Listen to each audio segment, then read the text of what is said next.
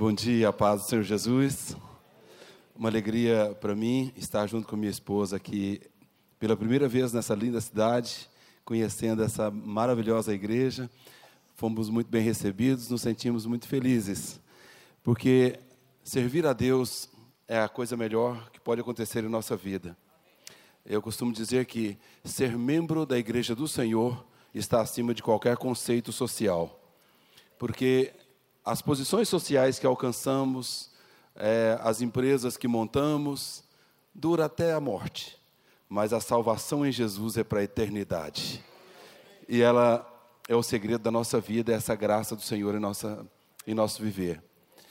Em João 15, versículo 16, está escrito assim: Não escolhestes vós a mim, mas eu vos escolhi a vós, e vos nomeei para que vades e deis fruto, e o vosso fruto permaneça a fim de que tudo quanto pedirdes ao Pai em meu nome, Ele vô-lo conceda. Eu, desde a minha adolescência, tinha convicção do chamado de Deus na minha vida, porque sou filho de pastor, pela misericórdia de Deus, o Senhor Jesus me batizou com o Espírito Santo aos seis anos de idade, e minha casa sempre foi movimentada pelo poder de Deus. Mas chegou um momento que eu tinha que escrever a minha história, sair da casa dos meus pais e me casar. Deus tinha um plano na minha vida, que não era o plano na vida dos meus pais, era um plano original para mim. Mas eu precisava de alguém para me ajudar, porque um homem sozinho dificilmente alcançará a plenitude do plano de Deus em sua vida. É necessário uma mulher ao seu lado, aquela ajudadora que lhe seja idônea, aquela mulher compatível de acordo com a vontade de Deus, para fazer com que ele seja tudo aquilo que Deus planejou para a sua vida. E Deus me deu Sara, esse presente de Deus maravilhoso, linda e competente. Mas essa carinha assim, toda jovial, linda, maravilhosa, ela realmente exerceu grande influência na minha vida, me ajudou a me corrigir e eu ser transformado em um homem de Deus, para que a gente pudesse hoje caminhar juntos, felizes realizando a obra de Deus, o crescimento da nossa família, dos nossos filhos, e fazendo a obra de Deus, e profissionalmente também alcançando aquilo que a gente sonhou quando era bem adolescente. Então, nessa manhã, eu quero encorajar os homens aqui a acreditarem que suas esposas são, na verdade, grandes contribuidoras para o seu sucesso. Sem ela, você não vai conseguir. Você precisa dela sim. Ela é instrumento de Deus. Então eu peço para você, olhe para ela e diz assim, ó, eu conto com você. Todo homem precisa sentir a boa mão da esposa no meio das costas dele. Faz assim, amor. Vai, valente. Vamos, valente. Ande, ande. Força, força. Porque o homem depende desse incentivo da mulher. E a mulher depende do incentivo do homem, mas nós somos, como homens, dependentes da palavra, de apoio, de aprovação, de incentivo para que sejamos aquilo que Deus planejou. Deus tem um plano para você. Às vezes você olha para o seu lar e vê algumas coisas que não estão de acordo com o que você gostaria. Não está de acordo com o sonho que você um dia planejou, lá na juventude ou bem mais novo. Mas creia, o plano não caiu por terra. As coisas não estão acabadas, não. Me lembro de uma vez, estávamos no início do nosso casamento em Porto Seguro, passeando, e deu um domingo, eu disse, Sara, eu quero ir à igreja hoje. Vamos à igreja hoje. E aquela sede de vontade na igreja, e a gente estava assim passando por uns momentos de atrito familiar entre eu e ela, a nossa personalidade batendo, parecendo dois bodinhos, batendo de testa no outro. e fomos à igreja. Ah, dois dominantes, imagina. E aí, lá no culto, a pregadora cheia do poder de Deus pregando, e eu lá no banco mais atrás, pensando comigo. É, eu acho que aquelas palavras que Deus falou comigo caíram por terra. Aquele negócio não é verdade, não. Eu ouvi demais. Porque Deus, Deus tinha falado um monte de coisa a meu respeito, e eu lá duvidando daquilo que Deus havia falado. Mas pus no meu coração, hora que essa pregadora terminar de pregar, eu vou esperá-la aqui no corredor e vou cumprimentá-la. E fiquei lá esperando. A pregadora terminou, cumprimentou as pessoas. Antes que eu estendesse a mão para ela, ela estendeu a mão para mim, tomou minha mão e disse: Assim diz o Senhor. Nenhum dos meus planos que eu disse a seu respeito caiu por terra, todos estão de pé, e eu os farei cumprir para a glória do meu nome.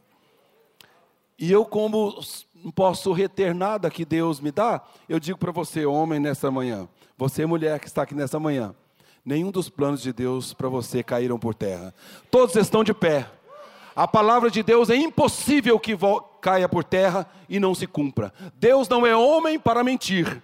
Deus sempre fala e faz cumprir, porque Ele criou os céus e terra e Ele sustenta todas as coisas pela palavra do seu poder. Então creia, o Senhor tem um plano maravilhoso para o seu lar. Deus tem vitórias para dar para você como homem, como marido, como pai, como provedor, como homem de Deus, como aquele que não tem nada que se envergonhar. Deus reergue você, te levanta e te coloca sobre a rocha, e você vai caminhar por caminhos largos e fortes na presença do Senhor. Então, nessa manhã, aproveite a palavra de Deus, dilate seu coração, abra e creia. Eu quero ouvir a palavra de Deus nessa manhã, e eu autorizo Deus falar comigo. Isso é importante que nós autorizemos, Senhor. Eu quero ouvir o Senhor falar comigo, e Deus vai falar. Deus fala, Deus usa de todos os modos para falar conosco. Então, nessa manhã, é manhã de bênção, de vitória. E Deus vai usar a doutora Sara mais uma vez, como sempre tem usado, pela misericórdia dele, porque ela é uma mulher de Deus e eu quero caminhar sempre com ela, porque eu sou fortalecido junto com ela. Deus te abençoe, amor. Obrigada, meu bem. Continue, continue, está tão bom te ouvindo. Oh, ministração da palavra poderosa com autoridade. Bom dia, gente. Bom dia de alegria. Amém. Obrigada, meu bem, por calar sua sabedoria e se fazer meu ouvinte também nessa manhã. Mas dando sequência, queridos, aos raciocínios que desenvolvemos ontem sobre a conscientização da nossa responsabilidade maternal e paternal na educação dos nossos filhos, eu tenho convicção de que você voltou nesta manhã decidido, decidida a não aceitar, a não recepcionar e a não internalizar os conceitos desmoralizadores da família e do casamento que têm sido ensinados, doutrinados por essa sociedade pós-moderna. Amém?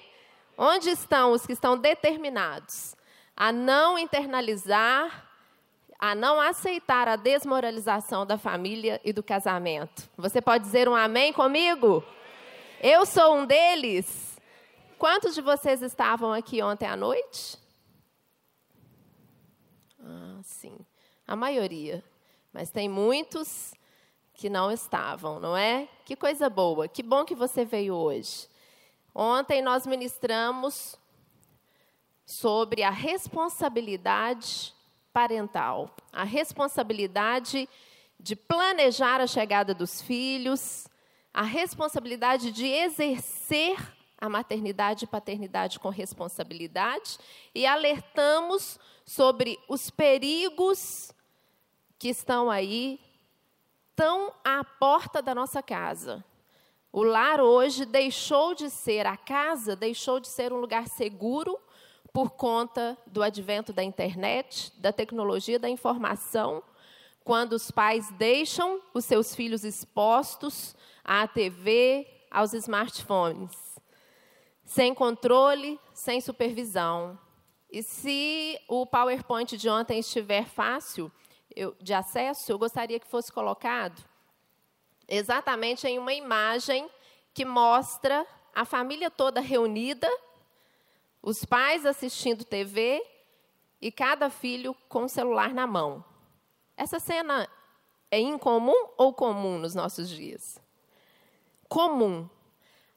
A cena comum dentro dos lares hoje, pastor, no momento em que a família está reunida, todos estão em casa, normalmente o momento de relax, entre aspas, tem sido assentar em si na sala de estar, na sala de TV, ligar no programa predileto.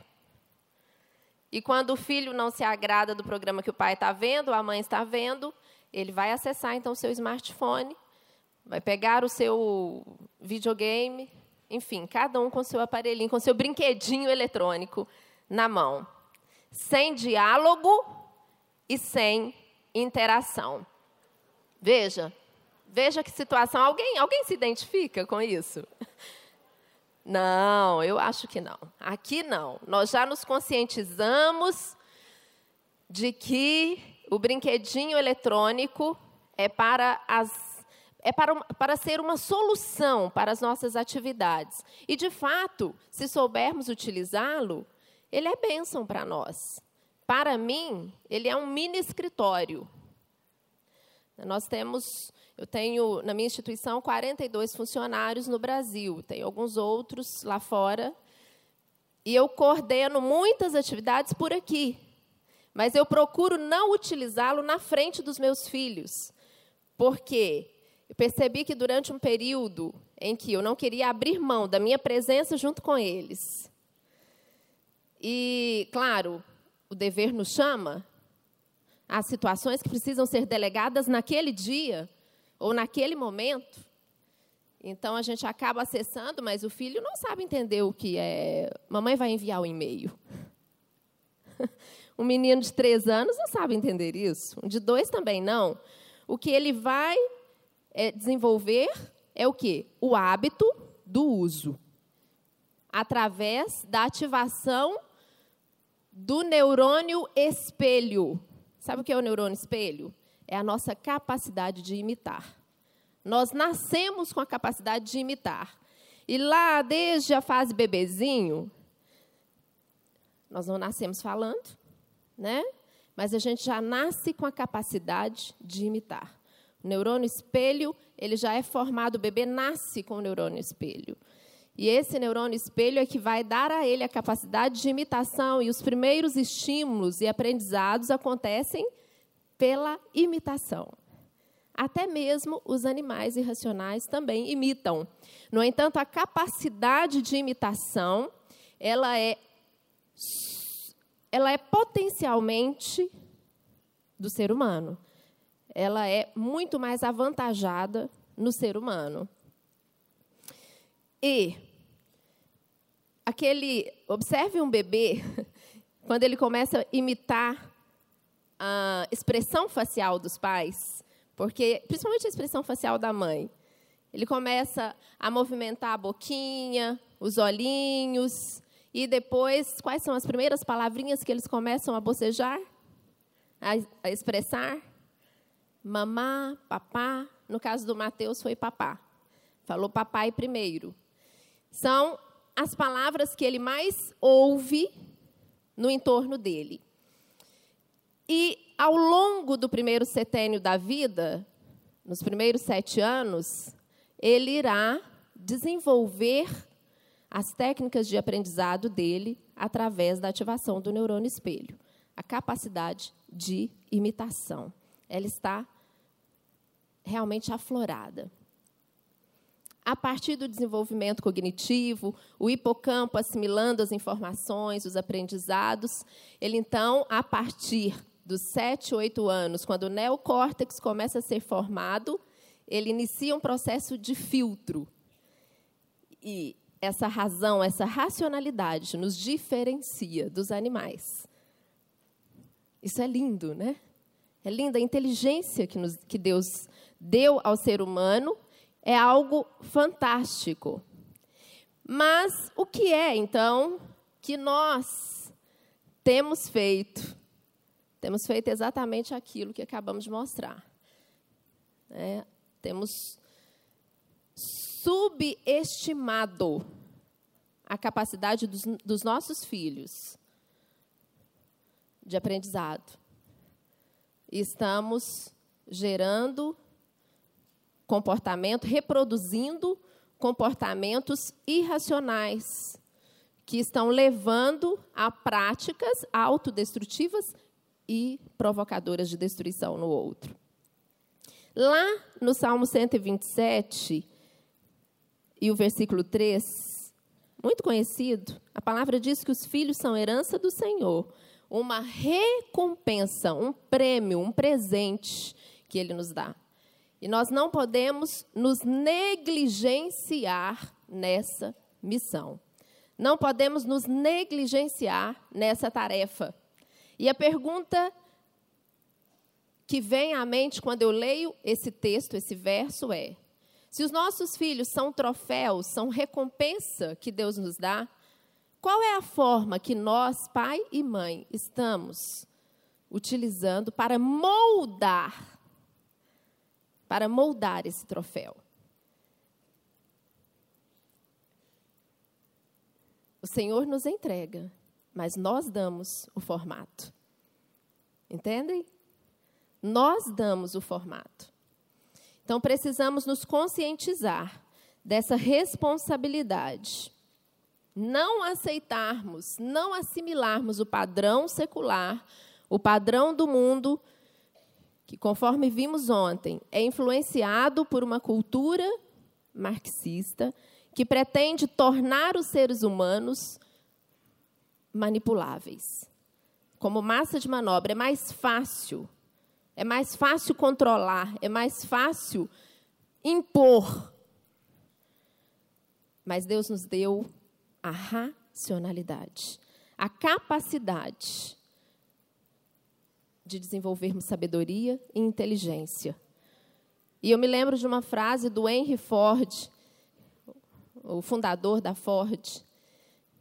Ele, ele disse uma certa vez, diante de uma situação de crise da empresa, que um insucesso em alguma área da vida é apenas uma oportunidade para se começar de novo com mais inteligência. E eu vejo que é exatamente isso que nós estamos precisando aplicar, nós pais. Se falhamos durante alguns anos, houveram falhas, herdamos falhas do comportamento dos nossos pais, mas nós não precisamos imitá-los. Porque é a partir do desenvolvimento do nosso cérebro, da nossa razão, Deus nos deu competências, habilidades que podem ser aprendidas ao longo da vida, para nos capacitar a sermos os melhores. Os melhores pais, as melhores mães. E se você errou, recomece. Faça desse momento de insucesso uma oportunidade para recomeçar com mais inteligência. E a palavra de Deus é fonte de sabedoria e de inteligência para nós. E você vai poder dizer como Salomão, que disse: Meu filho, coma mel. Vamos dizer assim? Meu filho, coma mel. Agora, quando nós permitimos quando nós entregamos nas mãos dos nossos filhos, está aí um smartphone para você, com acesso à internet, sem filtro, sem um bloqueador de canais pornográficos, sem, você entrega para ele, você está dizendo para ele o quê? Mel é saúde, concorda? Mel é um alimento riquíssimo, nutritivo. Você está dizendo para ele, coma fel e não mel. Porque o acesso a tecnologia da informação sem restrição apropriada para a idade, será, sim, um fel, um inferno na vida dessa criança, na vida desse pré-adolescente, na vida desse adolescente. Não é? É importante visualizarmos, enquanto pais e mães, em que ciclo familiar a nossa família se encontra. Tem os, os pré-nupciais, o ciclo começa quando? Ciclo pré-nupcial. O casamento ele não começa exatamente com a cerimônia do casamento. Ele começa lá no namoro, noivado. É o período pré-nupcial. Por que, que começa ali? Porque é a fase de conhecimento. Eu me lembro que quando o Silas, que seria meu padrinho de casamento, eu estava noiva, e ele seria meu padrinho.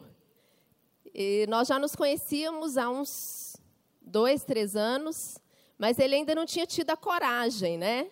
De deixar ser usado por Deus ir até meu pai, um italianão bravo, descendente de sueco também, e pedir a senhorita Sara em casamento. Quando ele viu que eu realmente estava determinada a casar, 500 convites distribuídos, e naquele impulso todo, ele então resolveu: termina com esse cara e casa comigo. Como assim? fase pré-nupcial, fase de conhecimento. né? E, enfim, nós voltaremos aqui para falar um pouco da vida conjugal e a gente conta a nossa história completa, se Deus quiser e se for nos permitido essa possibilidade. Mas a fase pré-nupcial é uma fase em que rapaz e moça devem se dedicar a conhecerem um ao outro, a família, os pais, a forma de comunicação, o tratamento desse jovem com seus pais, dessa jovem com seus pais. Fase pré-nupcial, período de conhecimento, de desenvolvimento de uma comunicação aberta, de uma comunicação positiva, de uma comunicação clara, construtiva, sem esconder o verdadeiro eu. Mas, normalmente, nesse período, muitos maquiam, têm uma facilidade, né? E são tantos presentes, tantas conquistas, tantas, é, tantos gestos, tantas gentilezas para se conquistar e para encantar o outro. E depois, após o casamento, tem a fase recém-casado, que é, é, normalmente compreende até os cinco primeiros anos do casamento. Nessa fase, há um processo de conhecimento do verdadeiro eu. E muitas vezes, os choques acontecem, os choques de relacionamento, os desafios surgem ali exatamente porque lá na fase pré-nupcial não houve diálogo não houve comunicação sobre os temas que eram relevantes serem tratados. E, às vezes, as surpresas que acontecem nos cinco primeiros anos, ah, mas você não me falou que você era assim durante o namoro, as surpresas que acontecem ali, elas são ensejadas em razão da pessoa sequer conhecer a si mesma. Às vezes, o próprio autoconhecimento não foi desenvolvido ainda. Porque são dois mundos se encontrando, duas culturas familiares distintas, vindo de ramificações de árvores genealógicas distintas. Então, são dois novos mundos, né, dizendo assim, polarizando, se encontrando. E os desafios são realmente grande, grandes. É uma fase de ajustes e tem que haver muita paciência. E quando não se tem esse entendimento, pode haver separação em razão, pode haver divórcio em razão desse desconhecimento até de si mesmo. Então, é relevante que você passe a desenvolver um processo de autoconhecimento, a refletir sobre o que você faz, a se ouvir, aprender a se ouvir. Por que eu estou fazendo assim? Por que eu falei assim? Né? Estabelecer uma autocrítica e passar a checar, a confrontar o seu padrão de comportamento com o padrão dos seus pais. Muitas vezes se vê filhos repetindo no casamento o mesmo padrão de comportamento que seus pais praticavam. E, normalmente, aquilo que eles mais. É, aquilo que mais os irritava, vou usar esse termo, no comportamento dos pais, eles passam a fazer. Eles passam a replicar exatamente aquelas áreas de sensibilidade que mais os irritava quando via os seus pais cometendo. Ok. Nós somos 50% do que nós somos. Biologia vem na nossa genética, 50%. Os outros 50% nós construímos ao longo da vida. Como? Desde a formação que recebemos dos nossos pais. 50% vem na nossa genética, os outros 50% são construídos ao longo da nossa vida, através da educação familiar, depois da educação escolar. E o ser é formado pelo ambiente em que ele vive. Ok? Os dois núcleos de formação do caráter do ser humano e da personalidade, os dois núcleos formadores são família, em um primeiro momento, depois escola, e a igreja também entra contribuindo nessa formação, quando esse indivíduo participa ativamente de uma comunidade. Então, 50% são construídos ao longo da vida. Mas após os 14 anos, e ontem nós vimos os três primeiros setênios, ok? Até os 14 anos, você, papai, você, mamãe, tem a oportunidade de incutir, de doutrinar, de educar o seu filho da forma que você desejar para ele. Da forma que você planejar para ele. E até quando ele crescer, ele não vai se desviar desse ensinamento que você incutiu na mente dele até os 14 anos. A partir dos 14 anos, dos 14 aos 21, os amigos exercerão uma maior influência.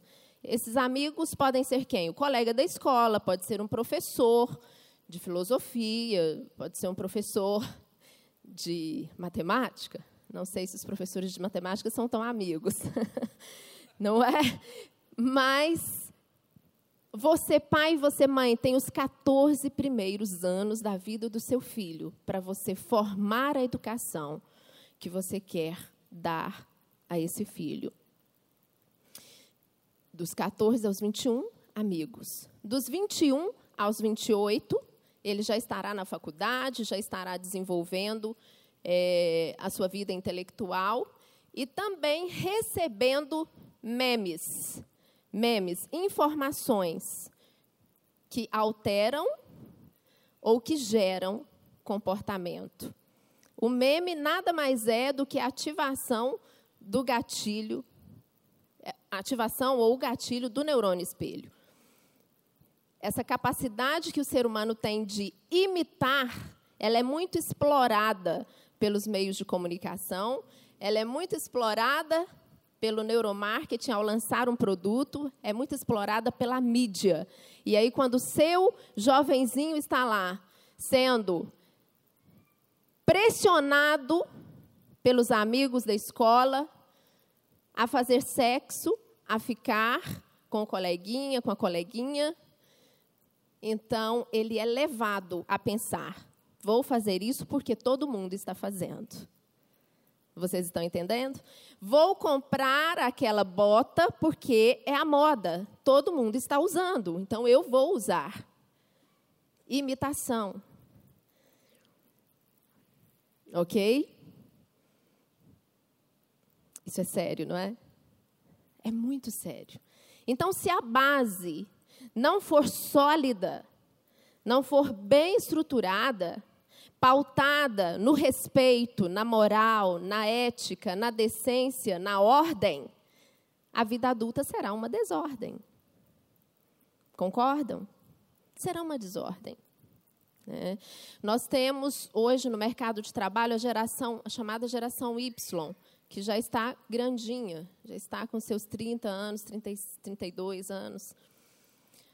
Mas essa geração são pessoas que nasceram ali nos idos de 80, década de 80 e 90. E são pessoas que experimentaram uma transformação cultural dentro das famílias brasileiras muito grande.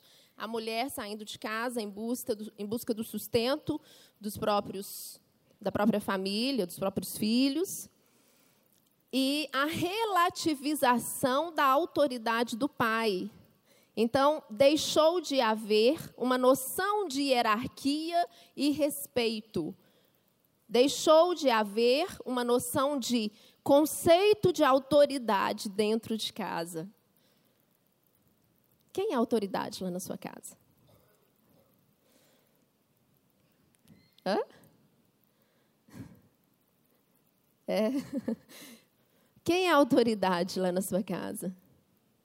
Seu filho tem noção de quem é a autoridade lá? Em muitas casas é o próprio filho que é a autoridade. Hã? Não é? Em muitas casas é o próprio filho que dita o rumo da família.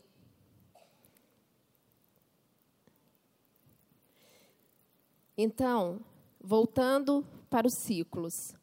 Depois desse ciclo do recém-casado, dos ajustes da cultura familiar, o casal entrando em acordo e definindo qual vai ser o modelo de casamento então que eles vão viver. Se papai e mamãe não conseguiram nos dar as diretrizes claras de como manter uma relação conjugal bem-sucedida, então vamos buscar conhecimento. Foi o que Silas e eu fizemos. Porque lá no terceiro ano, não, deixa eu voltar um pouquinho. Casamos, né? Durante o, o processo de namoro, aquele encantamento, presentes, flores e etc. Na semana Fizemos lua de mel, né? Foi uma semana de lua de mel. Voltamos para casa. Na primeira compra do supermercado, o que aconteceu?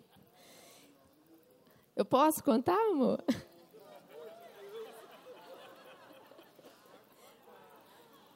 Não. E aí, gente, eu conto ou não conto?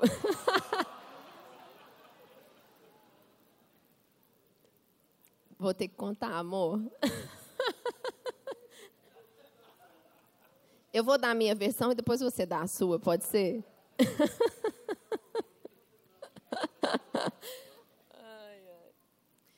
Na primeira compra de supermercado, eu fiz lá a minha relação. Eu, na verdade, eu confesso para vocês que eu nunca fui uma mestre gourmet. Eu preparo tudo que eu vou fazer, eu faço com esmero.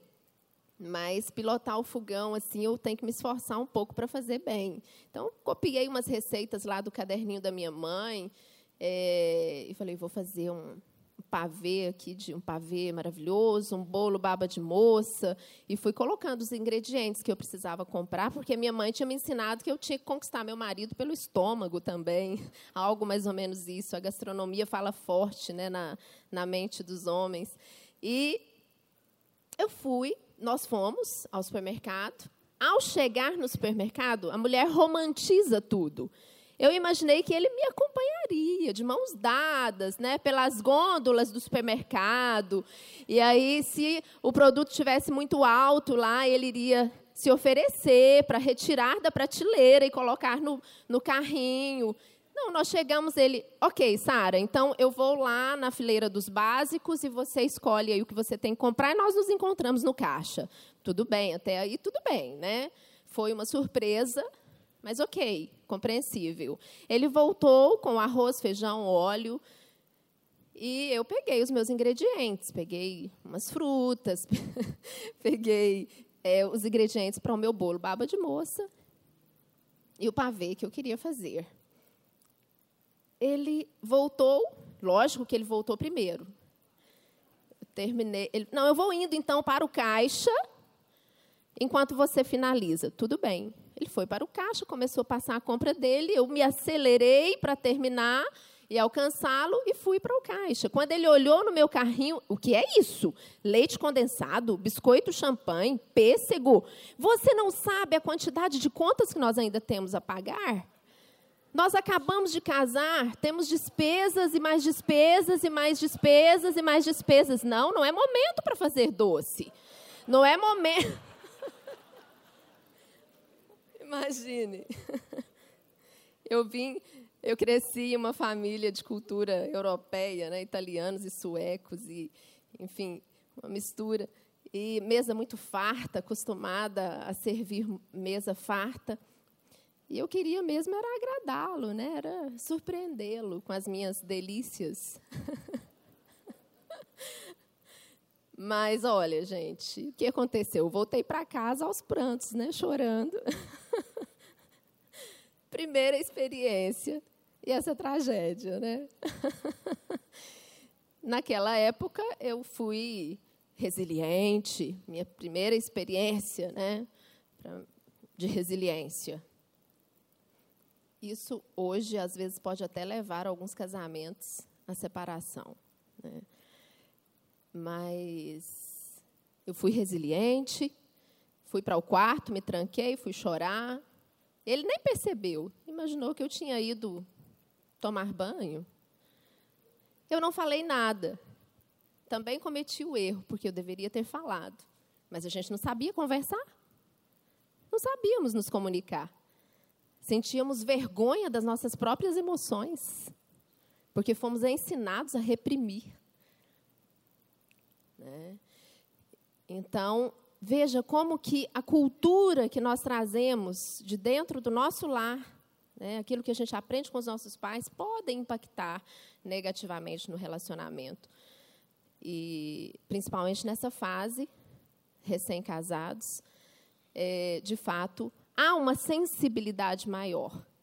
Então, eu não me autoconhecia, por isso não o chamei para o diálogo. E não o conhecia. Difícil, né? Dois errantes.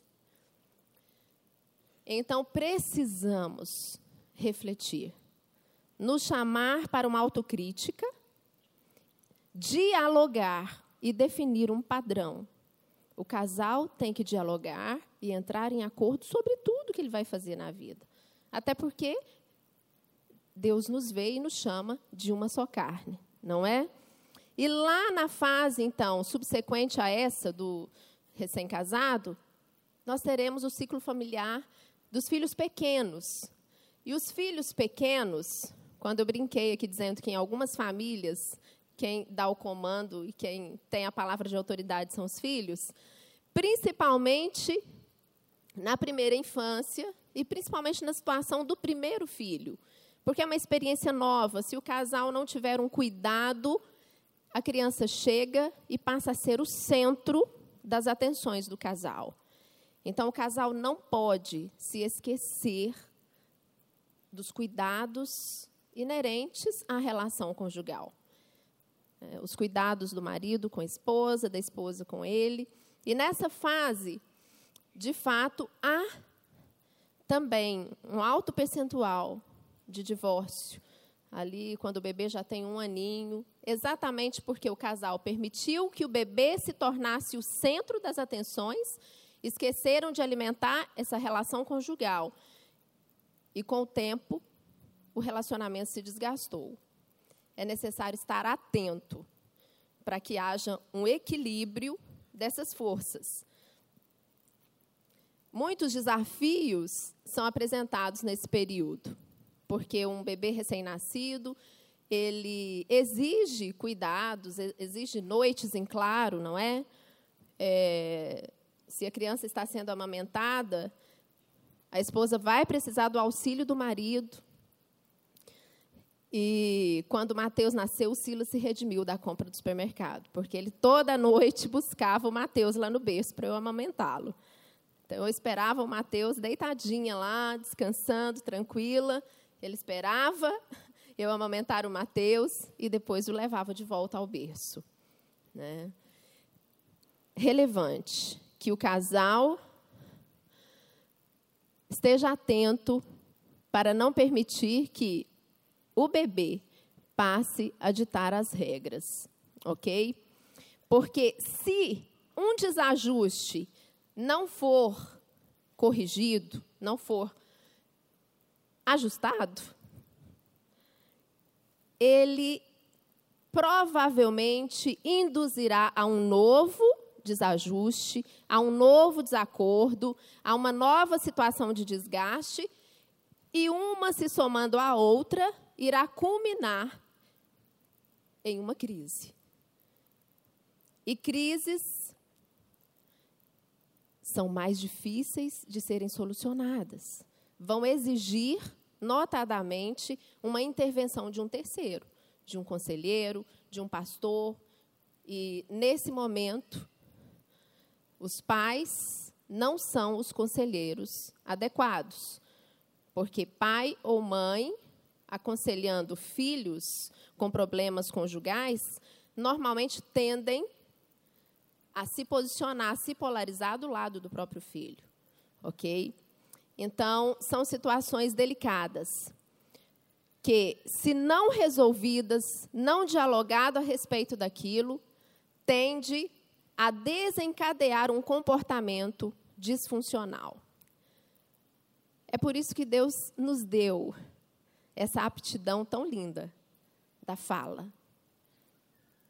Nós precisamos exercer a nossa capacidade de diálogo, de abrir os nossos lábios e deixar fluir aquilo que está no coração. Precisamos ser estimulados a falar daquilo que incomoda, daquilo que gera desconforto. Ok? Abrir e falar das nossas emoções, dos nossos sentimentos, apontarmos aquilo que não está legal, aquilo que está desagradando. E é relevante que o cônjuge, que o ouvinte saiba ouvir. Ok? Saiba ouvir. Ouvir com coração, ouvir com atenção. Não é apenas escutar e se silenciar. Não. É ouvir com coração e dar prosseguimento, gerando então um entendimento que muitas vezes, ao final, é, resultará não apenas na ideia de um ou do outro, mas sim numa terceira saída mais viável a que se chegou a partir daquele diálogo. Então, isso é muito bacana. A pressa, a correria, o estilo fast dessa pós-modernidade tem levado as pessoas a não colocarem a família e o relacionamento conjugal em primeiro lugar. Por isso, o status que nós temos hoje de. Veja aí esse gráfico. Filhos sujeitos às mazelas patológicas e o perfil da família. Filhos de lares desestruturados, as colunas azuis, e filhos que vivem com os pais. Tá? Nós temos na, nas colunas vermelhas, filhos que vivem é, com os pais, ou num, num, num relacionamento é, em que os pais são casados ou de convivência. É, nós temos aí a possibilidade do desenvolvimento de mazelas patológicas é oito vezes maior pelos filhos de lares desestruturados. Quais foram as doenças mensuradas nessa avaliação? A agressividade, o sentimento de solidão, ou seja, a ausência de pertencimento, desenvolvimento de vícios, sentimento de culpa, traumas, doenças, perversidade, a raiva, o ódio, abuso sexual e também a insegurança, o sentimento de insegurança. Observem que filhos de lares desestruturados, em que não há a presença de pai e mãe presentes fisicamente, participando ativamente da educação desse filho, vulnerabiliza essa criança e esse adolescente ao desenvolvimento de patologias psicológicas. E os estudos mostram que oito vezes mais essa, essa vulnerabilidade se torna oito vezes mais nesses, no cenário de filhos de lares oriundos de lares desestruturados. Essa pesquisa eu realizei também por ocasião do, do doutorado e entrevistei 1.280 adolescentes. Uma parte deles, uma amostra, filhos de lares estruturados, ou seja, dentro do casamento, e outros filhos de lares desestruturados. Nós sabemos que se os pais levarem a sério a responsabilidade de educar e de formar os filhos, de dar atenção aos seus filhos, e, mais uma vez, reafirmo, é impossível você estar o tempo todo envolvido, né? além do tempo que você está lá no seu ambiente de trabalho, quando você chega em casa, você já toma o celular na mão ou já se coloca diante da TV, é impossível desenvolver uma educação de qualidade se você não dá atenção ao seu filho. É impossível desenvolver qualitativamente uma educação se você não dá atenção a esse filho. Tem uma, uma historinha de um, uma criança que estava lá é, um filósofo, veio de outros tempos visitar a sociedade pós-moderna. E ele estava ali na casa de uma família e viu lá um filhinho diante do pai. O filhinho falando: Pai, pai, quero te contar o que aconteceu hoje. Quero te contar o que aconteceu lá na escola. E o pai está aqui, com o celular na mão, eh, controlando eh, as redes sociais, e olhando o último vídeo da, do jornal que ele deixou de assistir há dois dias por conta de uma reunião. E o filho, não, o pai, não, agora eu não posso, filho, não posso porque eu preciso mandar esse e-mail. Não posso. Depois eu te dou essa atenção, depois eu, o papai olha.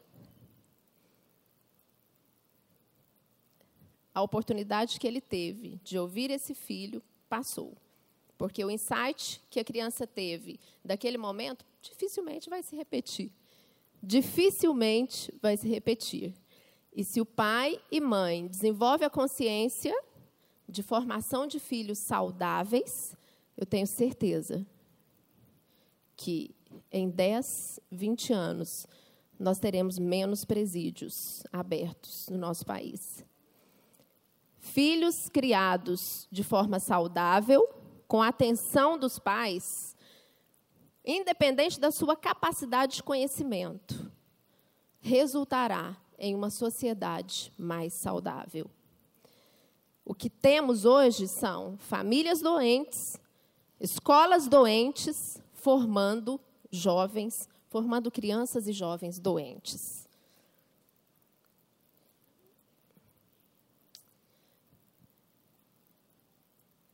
Mas eu comecei a minha fala hoje afirmando com vocês o propósito de que nós assumiremos o protagonismo da nossa história, amém?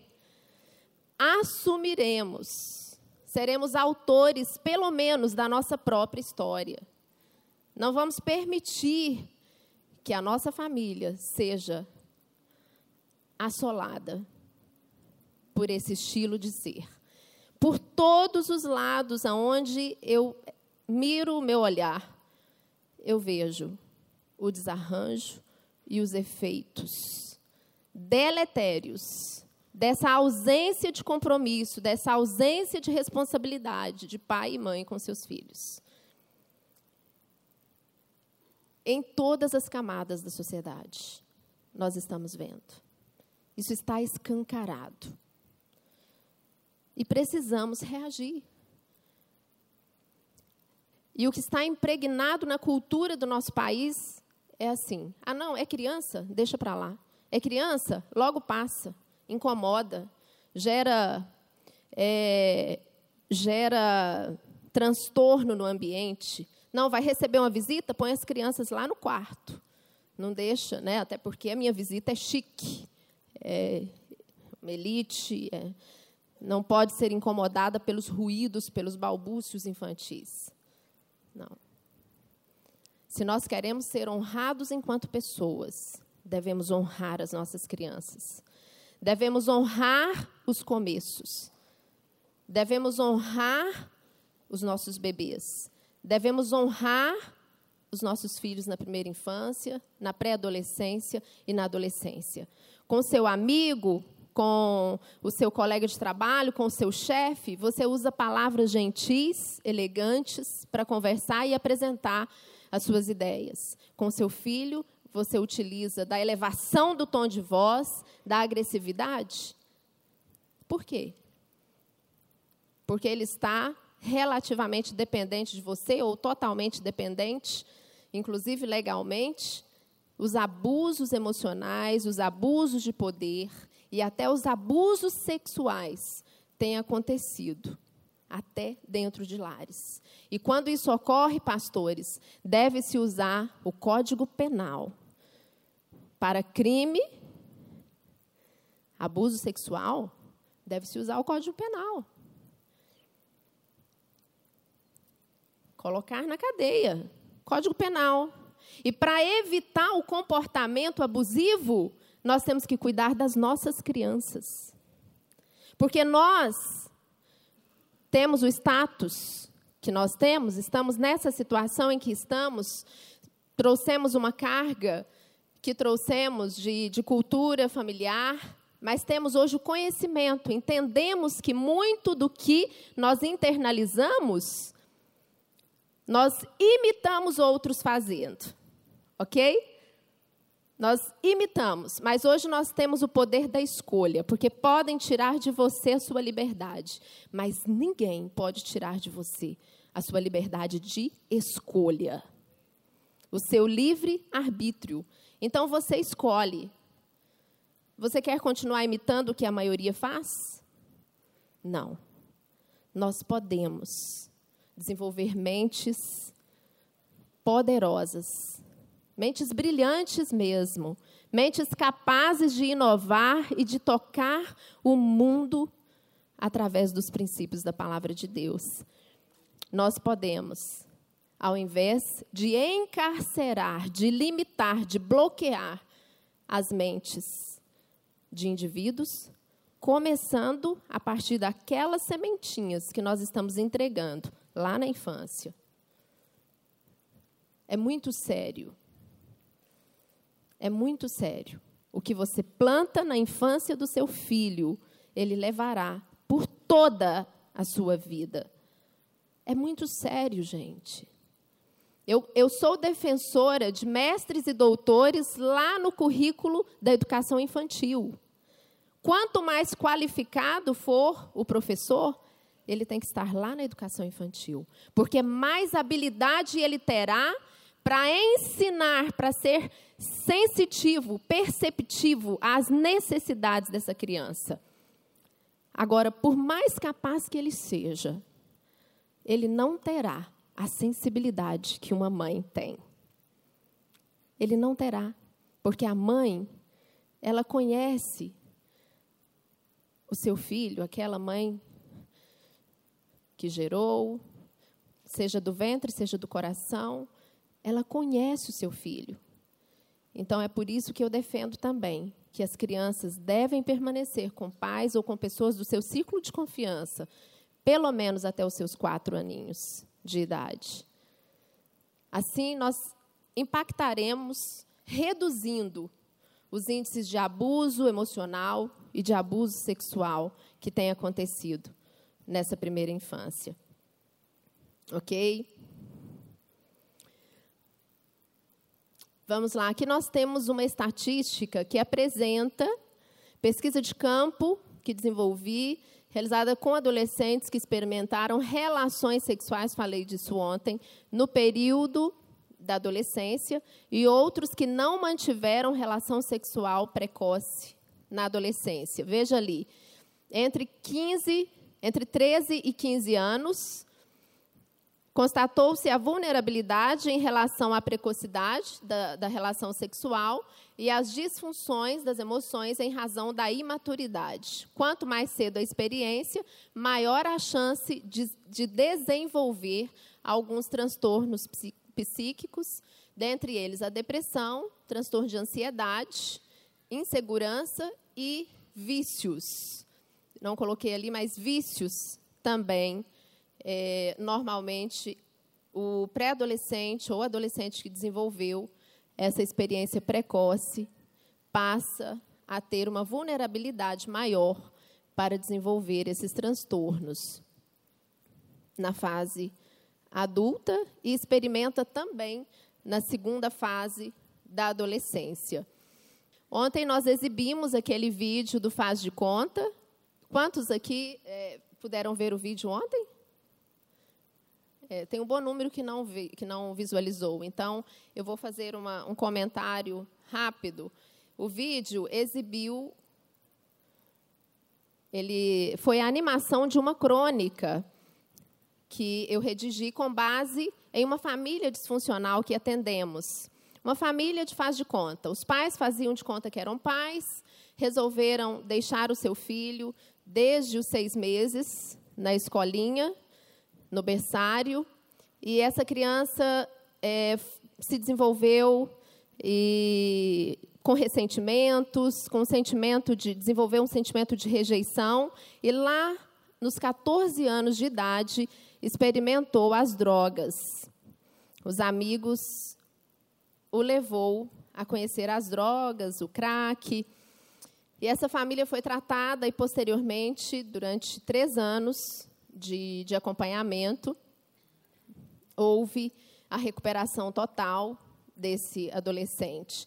Mas o objetivo do vídeo foi trazer exatamente a reflexão de que nós não podemos assumir a postura de fazer de conta que somos pais. Nós precisamos encarar essa missão com responsabilidade. Não é apenas termos a figura de pais, não, sermos apenas os progenitores. Nós precisamos exercer essa educação diária e, para isso, demanda tempo, quantidade de tempo. E dá trabalho. Falem comigo, dá trabalho. Dá trabalho. Dá trabalho.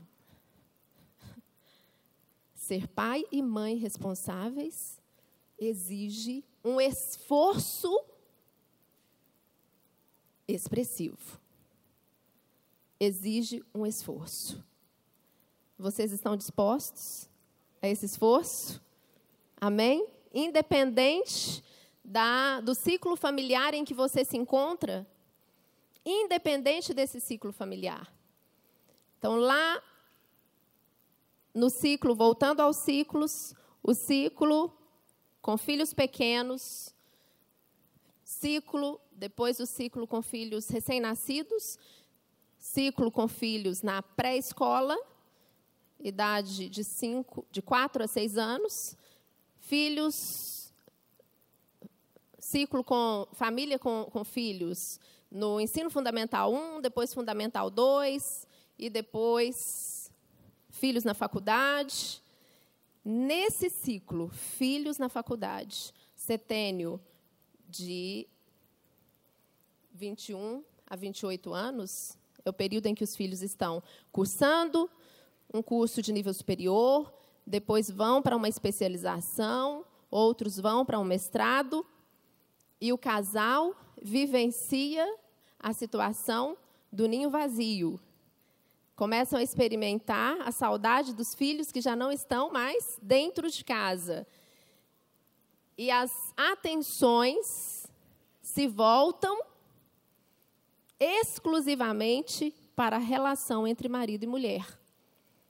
Então, observem que, ao longo dos ciclos familiares, o equilíbrio das relações intrafamiliares ele é exigido até mesmo para a manutenção da sobrevivência desse casamento.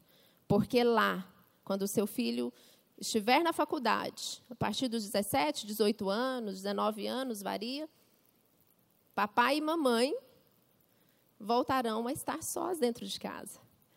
E vocês precisam, nós precisamos. Já estou me preparando para esse momento. Mateus já tem 15 anos, daqui três anos já estará na faculdade. Ok, temos os dois pequenininhos, mas o Mateus já estará nesta fase.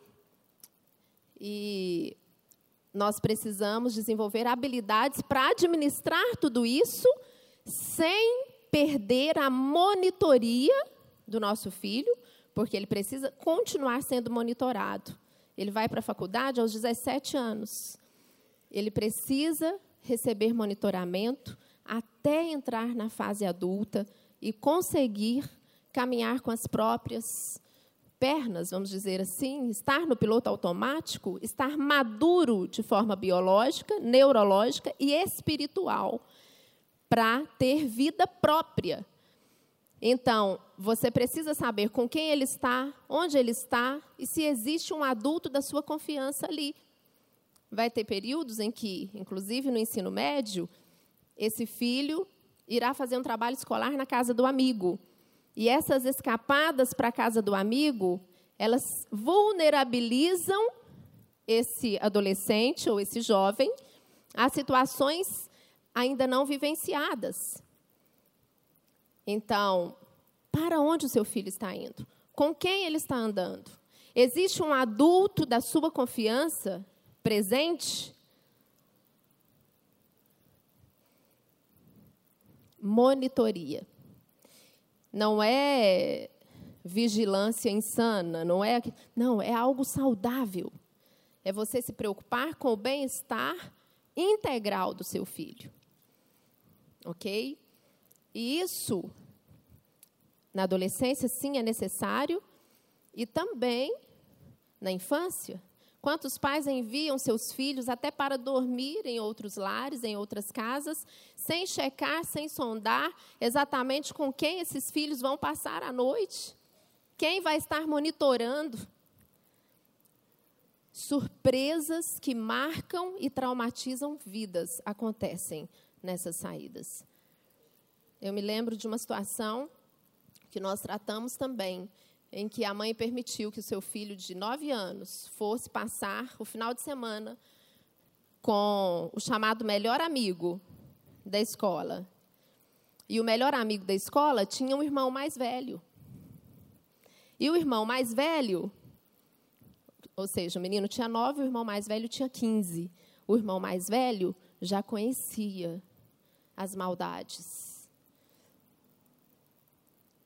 E levou esse menino a praticar o sexo oral.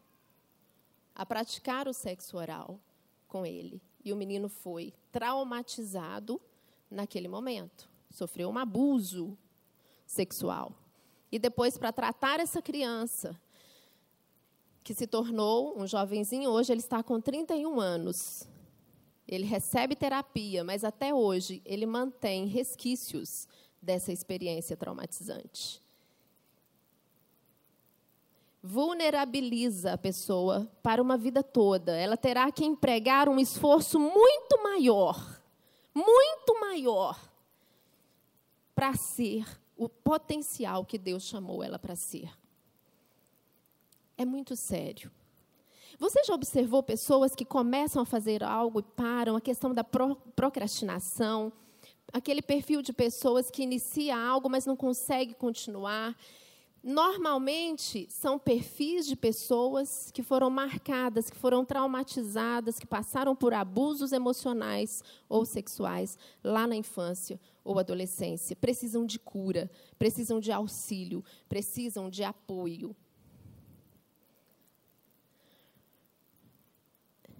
E a boa notícia é que o Senhor cura os nossos traumas.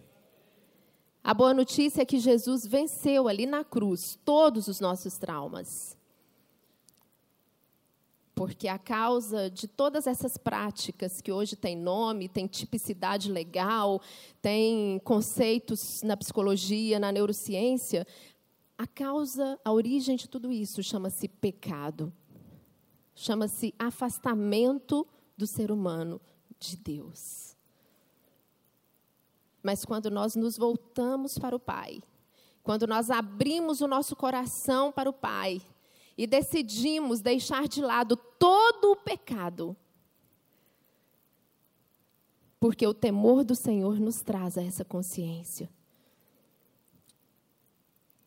O Senhor então nos livra até da aparência do mal.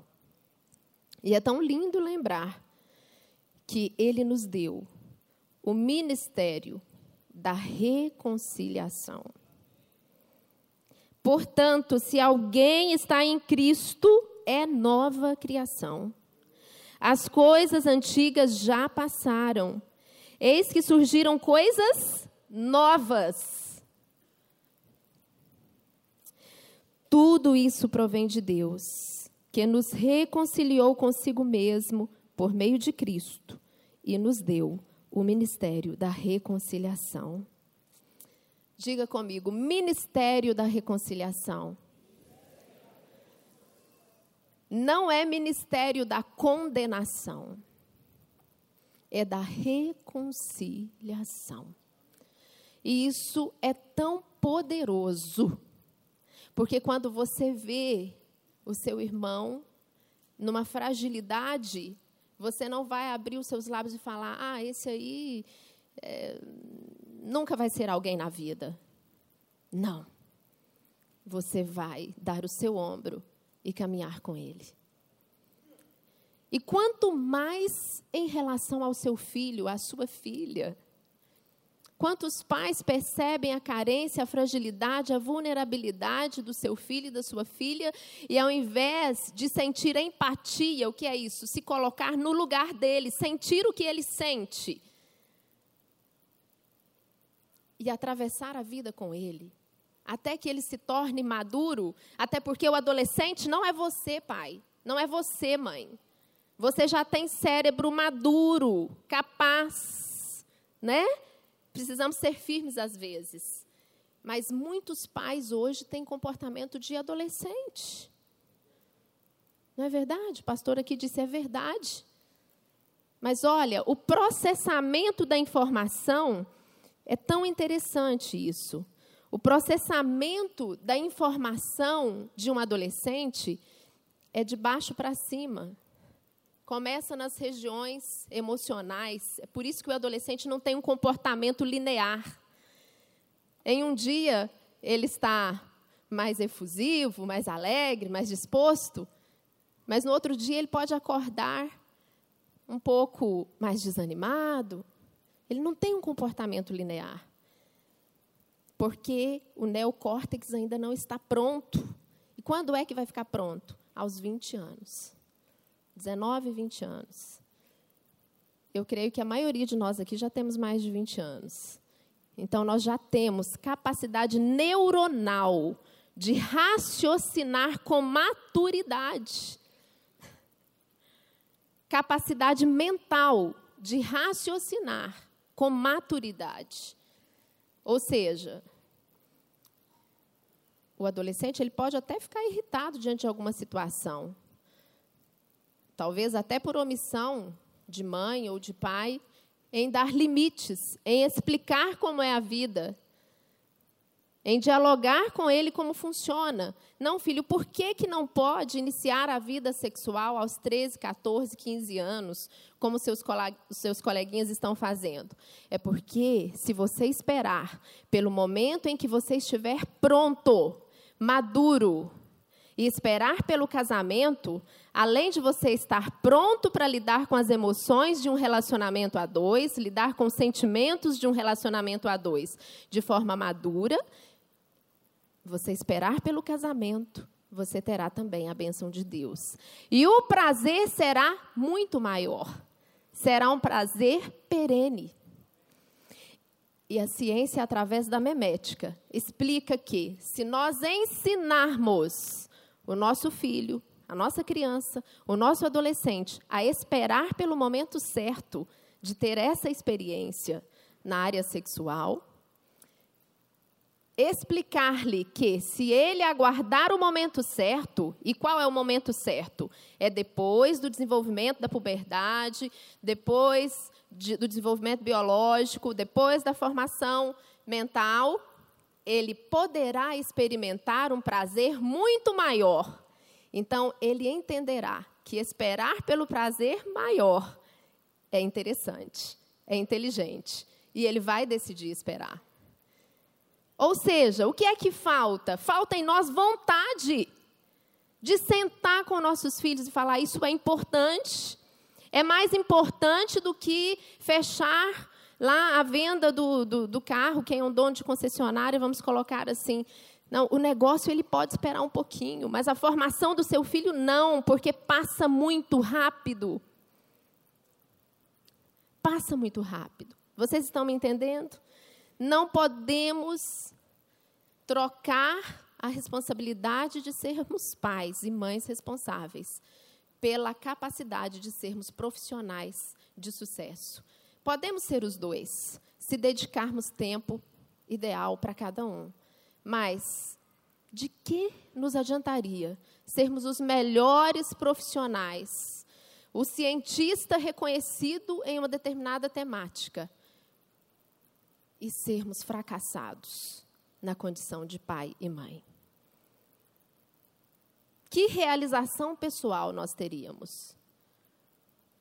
Qual seria a realização pessoal?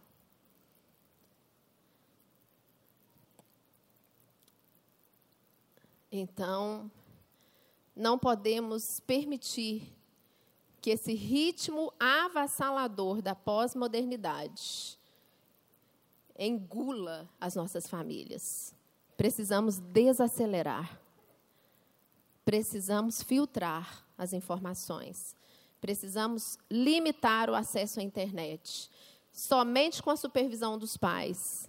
E precisamos, então, com isso, com esse cenário de um lar oásis de paz, fonte de amor, de respeito, de compreensão mútua, de reconhecimento de princípios que vão nortear uma vida inteira princípios de autoridade, noção de hierarquia. Nós vamos reajustar toda a sociedade. Eu estava falando que a geração Y, que não conheceu o conceito de autoridade, o princípio de hierarquia, que hoje está no mercado de trabalho, os seus superiores têm dificuldade de lidar e precisa é, desenvolver estratégias para aproveitar o talento que eles têm. E, nada obstante o talento, a dificuldade de aceitar regras, a dificuldade de aceitar normas, instruções, a dificuldade de cumprir ordens e até mesmo respeitar a cultura institucional daquela empresa. São reflexos né, que estão aí no mercado de trabalho. Eu vou finalizar. Me parece que eu tenho cinco minutos. Dois minutos? Então, vamos finalizar com a palavra. Eu quero reler esse versículo tão poderoso, em que o Senhor nos dá a oportunidade de, de um novo começo. O ministério da reconciliação. Nós podemos recomeçar todos os dias e não desistir do nosso propósito de sermos os melhores pais, as melhores mães. Quando nós entendemos a nossa identidade em Deus, entendemos Deus como Pai, nós teremos então uma facilidade maior de desenvolver nos nossos filhos o sentimento de pertencimento. Nós teremos então a habilidade de desenvolver nos nossos filhos o sentimento de pertencimento. A identidade de que somos feitos à imagem de Deus, de que Deus é o nosso Pai, nos dá a qualificação para desenvolvermos em nossos filhos essa mesma identidade e gerar neles o sentimento de pertencimento, de que eles pertencem a uma família, de que eles pertencem a um pai ou uma mãe. E claro, quando as tempestades surgem, existem filhos de órfãos de pai, órfãos de mãe, mas Deus sempre provê um tutor. Deus sempre provê uma estrutura. A própria igreja se coloca como tutora de crianças e adolescentes, né? Como cuidadora. Então nós precisamos nos ater a essa missão de promover esse ministério da reconciliação consigo mesmo, se autoconhecendo, se reconciliando consigo mesmo, com o Pai, com seu cônjuge e com seus filhos. E dessa forma, as nossas famílias serão saudáveis. A nossa sociedade será uma sociedade sadia, vigorosa. Veremos uma economia punjante, porque tudo se faz com ordem. E sempre que eu menciono essa palavra, que Deus é um Deus de ordem, Deus traz à minha mente a bandeira do Brasil. Porque ali estão as insígnias, né? Duas palavras poderosas que eu tenho como insígnias: ordem e progresso. E nós precisamos nos tornar brasileiros patriotas, adotando uma postura de filhos de Deus, que acreditam no destino da nossa nação de forma organizada e progressista, a começar da nossa família. Por que, que vemos tanta desordem quando a bandeira do nosso país traz essas duas palavras, ordem e progresso? Não podemos aceitar todas as palavras, conceitos, cultura construída desde a colonização do Brasil tentando minar as bases, tentando minar as estruturas psicoemocionais do nosso povo. Não podemos aceitar. Precisamos acreditar, sim, que para o Brasil há um progresso de Deus, se a ordem do Senhor for estabelecida entre nós. Amém? Que o Senhor vos abençoe. Glória a Deus. Eu gostaria de fazer uma oração com vocês. É, eu sei que aqui tem avós, tem pais e tem filhos.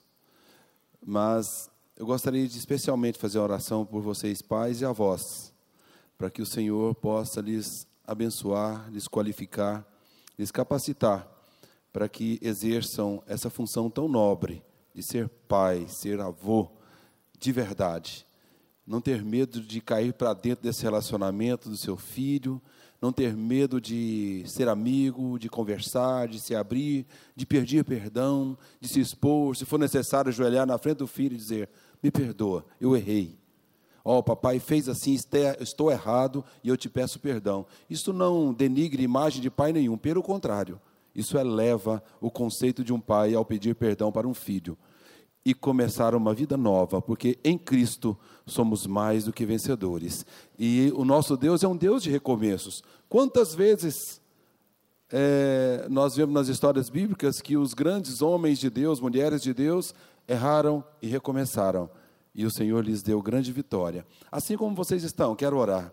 Querido Jesus, ao teu nome seja glória para todos sempre. Nós te louvamos e te agradecemos por esta manhã em que estamos a refletir sobre a nossa condição de pais. Senhor Jesus, aqui estão centenas, é, mais de um milhar de pais, e aqui estão reunidos aqui na, em torno da tua palavra, para ouvirmos, Senhor, para refletir sobre a nossa condição e o que estamos fazendo. Mas nós estamos diante do Senhor, querendo receber qualificação da parte do Senhor. Nós queremos recomeçar nós queremos, Senhor, reiniciar uma caminhada de vitória. Nós queremos restabelecer a nossa amizade, a nossa comunhão, o nosso respeito para com nossos filhos. Nós queremos exercer essa função e ajudar nossos filhos a ser grandes. Senhor, nós jogamos para trás todas as coisas ruins que nós praticamos, ou que erramos, ou que omitimos, ou que falamos, nós queremos jogar tudo para trás nós queremos vida nova, porque em Ti, Senhor, está a novidade de vida. Não existe um dia igual ao outro. O Senhor cria todo dia algo novo. O Senhor renova todos os dias as misericórdias do Senhor sobre as nossas, nossas vidas. Assim, Senhor, eu quero que o Senhor agora derrame sobre as mãos, sobre cada pai, cada mãe que aqui está, cada avô, para que cada um receba qualificação da parte do Senhor e suas famílias, seus relacionamentos sejam reiniciados se necessário. Se for preciso, Senhor, dê um contra altidel e destrua, Senhor, coisas velhas todas agora mas renove, Senhor, a esperança, renove a alegria, renove a comunhão, renove o diálogo, renove o respeito, renove a honra, renove a alegria, renove, Senhor, a palavra de afirmação, renove, Senhor, de vocabulário novo para cada pai, cada mãe palavra de esperança, Senhor. Dê a ele, Senhor. Tire, Senhor, o espírito de contenda na autoridade do teu nome. Nós ministramos, sai todo espírito de contenda na autoridade do nome de Jesus.